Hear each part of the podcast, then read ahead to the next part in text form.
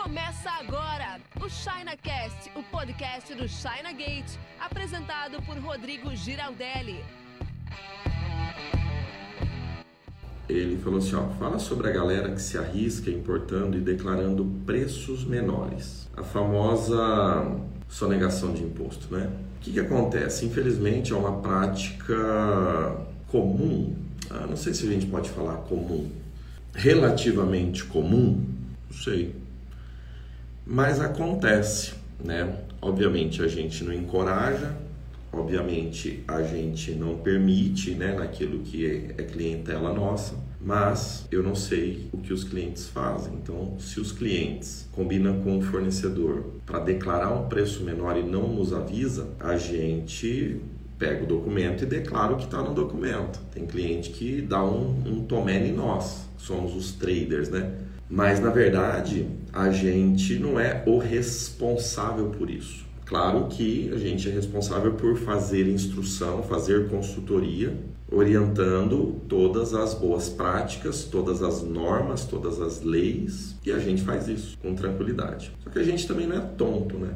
Às vezes, pô, a gente faz em torno de 150 importações por mês. Agora tá um pouquinho menos, né? Porque final do ano o pessoal bota menos pedido. Mas é, são 100 importações por mês, porque tá, tá pouco. Já chegamos a fazer mais de 200. Aí, o que que acontece? A gente tem lá, por exemplo, ah, o cara está importando farolete, lanterna. A gente tem lá um monte de, de cliente importando lanterna e de repente a gente vê uma lanterna 5 dólares e uma de 1 dólar e a mesma lanterna. Então a gente fala, pô, ou um tem uma puta negociação ou ele está declarando menor.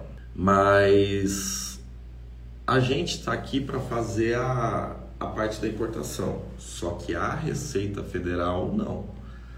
Receita Federal ela tem muitos instrumentos, softwares, né? Instrumentos sofisticados para pegar isso. E aí, é, o que, que acontece? O, o que, que a gente percebe, né? Que quando é uma variação pequena, a receita não tem instrumento, não consegue pegar. Agora, tem gente que quer declarar metade, tem gente que quer declarar 20, 30%. Aí dificilmente passa. Pode ser que passa numa casualidade, mas uma hora, imagino, que a receita vai pegar. Mas qual que é o problema por trás disso, né? Qual que é o problema por trás disso? Por que, que o importador quer sonegar imposto? Para pagar menos imposto. E aqui, aqui quando eu falo isso, tem uma galera que fala, é, imposto é roubo, imposto é isso, imposto é aquilo, eu não vou entrar nesse mérito, porque a gente, eu não discuto lei, né? Eu cumpro a lei. É, eu acho que os impostos no Brasil são altos, eu acho. Eu acho que é justo? Não. Eu acho que o governo faz uma boa aplicação do dinheiro? Não, também.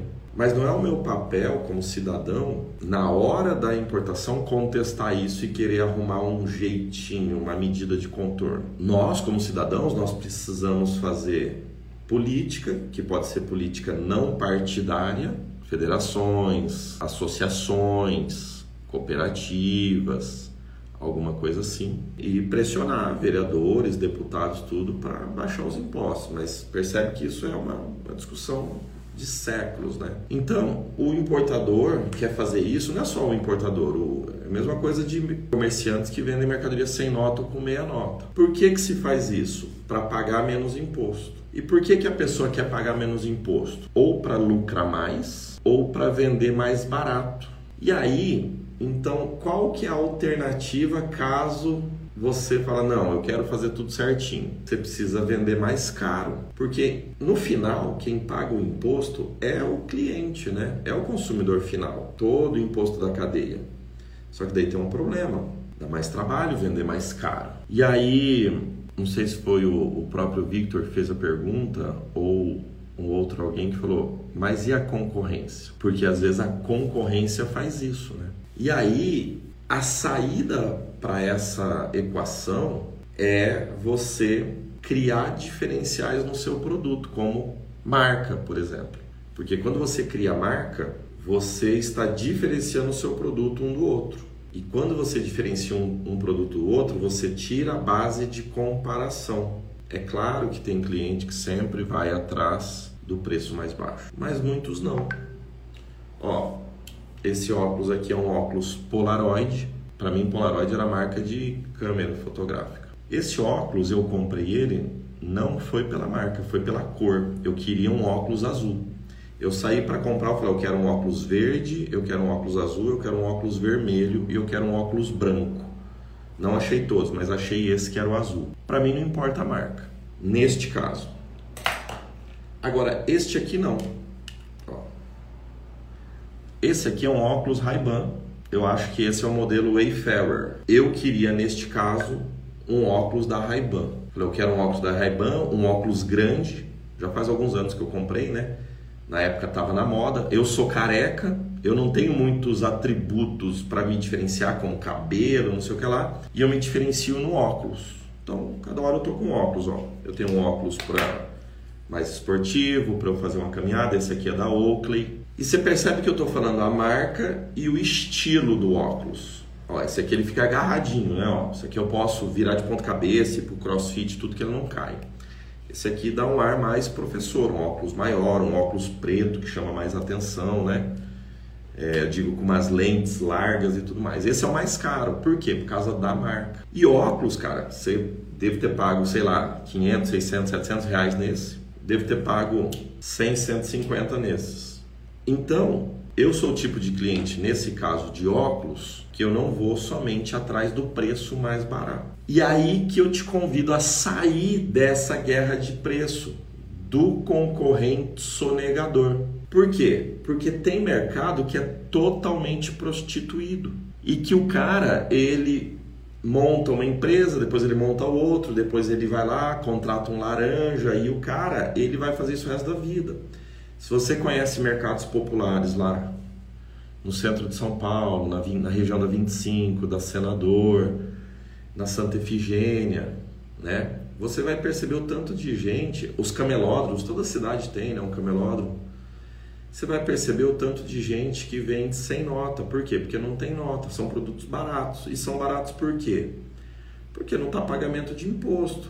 Então, se você é, for tentar concorrer com esses caras em preço, você não vai ganhar. A não ser que você aceite entrar nessa prostituição de preço e de sonegação de imposto, o que obviamente eu não recomendo. Eu recomendo você ir para o diferenciado. E daí algumas pessoas falam assim: ah, mas não dá. Dá, só que é difícil. É o caminho que a Tilly Beans percorreu, é o caminho que a reserva roupa do Rony Meisner lá percorreu, que é um mercado mais saturado do que roupa, só perde para o mercado de alimento. Primeira coisa que se comercializou na vida, alimento. A segunda coisa, roupa, pano para um vestir o outro. Enfim, desde os tempos né, milenares, né? E a China já vendia na época, lembra da Rota da Seda que a gente estudou no, no colégio? O que, que era a Rota da Seda? Vender tecido. Então, a sacada é você sair dessa sonegação, criando diferenciais de produto ou vendendo o produto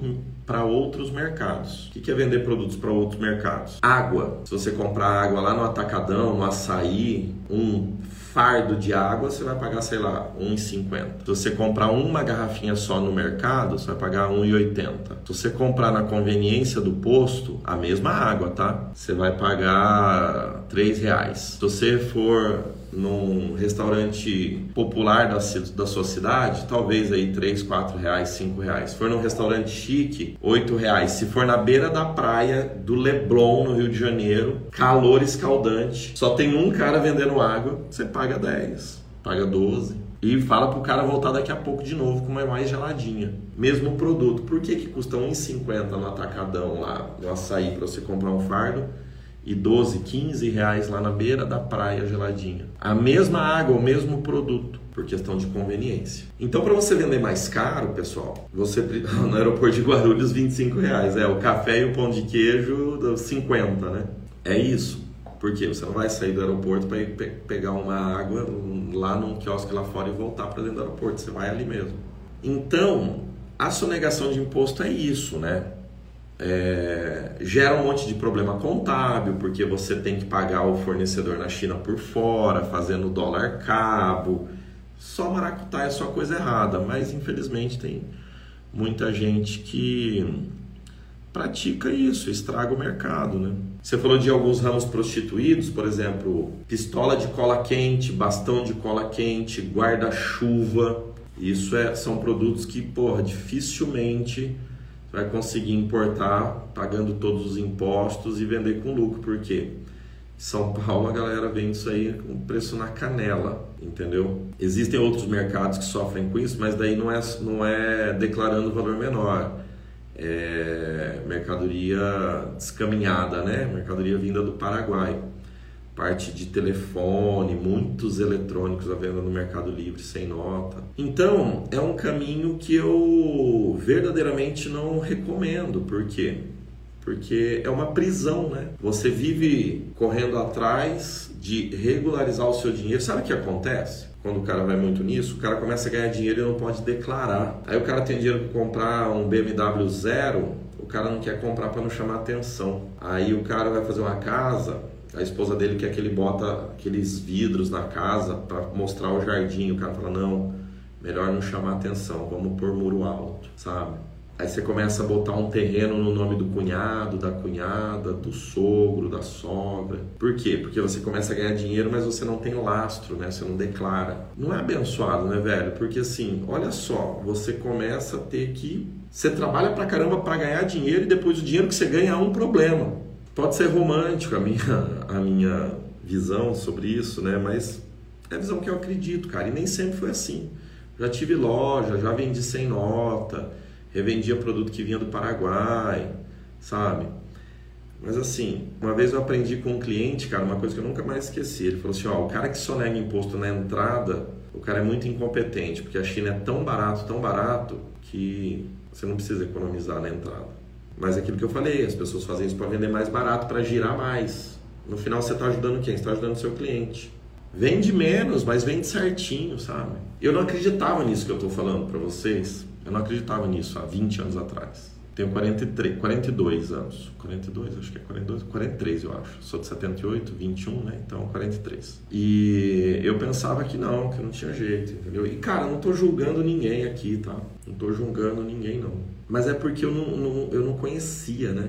Quando a gente não acredita numa coisa, é porque você não confia em quem te falou ou porque você nunca viu. E eu nunca tinha visto. Eu só tinha visto coisa errada, assim, empresa que não, não fazia certo as coisas. Aí eu me tornei, me formei, me, me especializei em finanças, né? E comecei a conhecer empresas. E, cara, eu fazia análise financeira de, de empresas.